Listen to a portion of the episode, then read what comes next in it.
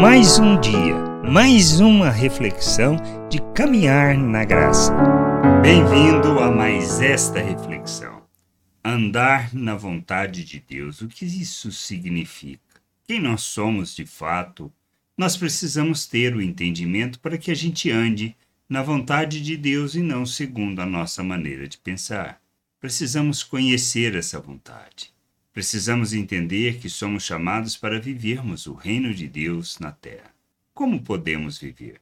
Quando compreendemos que nós temos a opção de viver segundo a carne, segundo a maneira de pensar do mundo, segundo a realidade natural, ou andarmos como filhos de Deus. Para andarmos como filhos de Deus, nós precisamos nos submeter a Cristo, reconhecendo Ele como Senhor e nosso Salvador, sabendo que a obra que Ele realizou é que nos tira das trevas e nos transporta para o reino de Deus. Nos faz filhos, um novo ser, uma nova criatura, que nós somos coparticipantes da natureza divina e que fomos capacitados para viver neste mundo como um filho de Deus. Não é obra nossa, é obra de Deus em nosso favor. Aceitamos por fé isto. Na morte de Cristo, nós temos e recebemos o perdão dos pecados. Na sua ressurreição, a justificação, e que somos chamados para vivermos o reino de Deus na plenitude da vontade do Pai, como imitadores de Cristo. Precisamos ter esse entendimento. Somos feito um novo ser, uma nova criatura, criados à imagem de Cristo. Temos da mente de Cristo, co-participantes da natureza divina e habilitados, capacitados para rejeitar as paixões humanas. Por isso precisamos crucificar a carne. Quando crucificamos a carne? Quando entendemos que fomos capacitados e que não podemos andar neste mundo segundo a nossa maneira de pensar, segundo os nossos desejos, na busca de nossos interesses, ou seja, vivendo como uma pessoa natural. Mas temos que rejeitar estas obras em nossas vidas, nos despir da natureza humana e nos revestirmos de Cristo.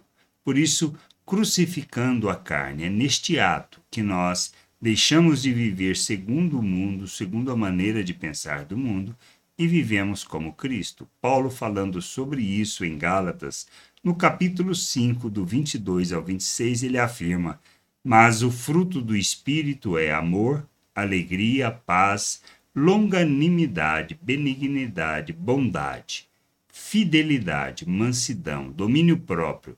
Contra essas coisas não há lei. E os que são de Cristo Jesus crucificaram a carne com suas paixões e seus desejos se vivemos no Espírito, andemos também no Espírito. Não nos deixemos possuir de vanglória, provocando uns aos outros, tendo inveja uns dos outros. Nós somos chamados para vivermos segundo as virtudes de Deus. Por isso, expressar amor, alegria, expressar longanimidade, paciência, bondade, fidelidade, mansidão, são coisas que devem fazer parte da nossa vida.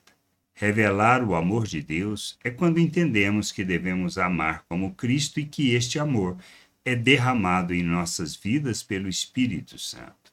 Derramado para que a gente revele, para que expressemos. Por isso, nós precisamos abandonar uma maneira de viver natural e nos revestirmos de Cristo.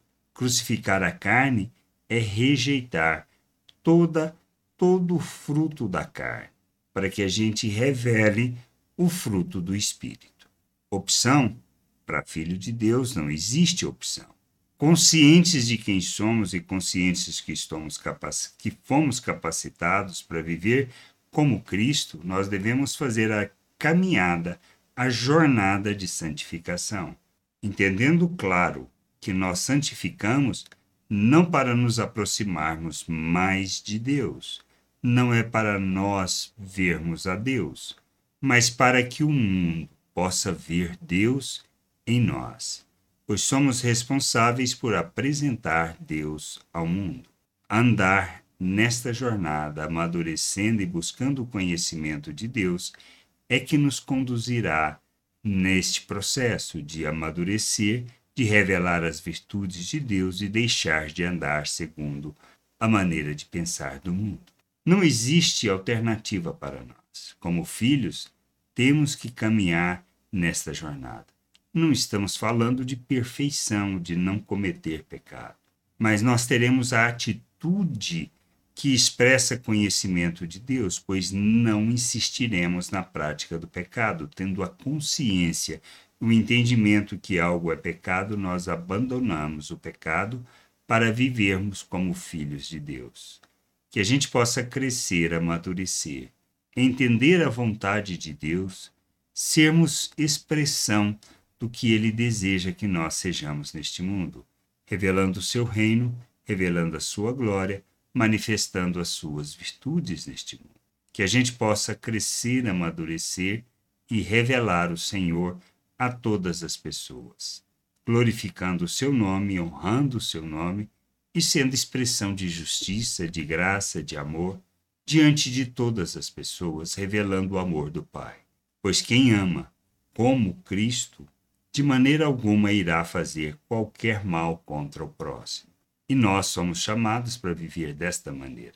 Que haja em nós o entendimento e que a gente possa crucificar a carne para vivermos segundo a vontade de Deus, revelando o seu reino, enchendo a terra com o conhecimento da glória do Senhor, caminhando para a maturidade para o revelar e manifestar de Cristo ao mundo. Graça e paz sobre a tua vida. Amém. Você acabou de ouvir uma reflexão de caminhar na graça.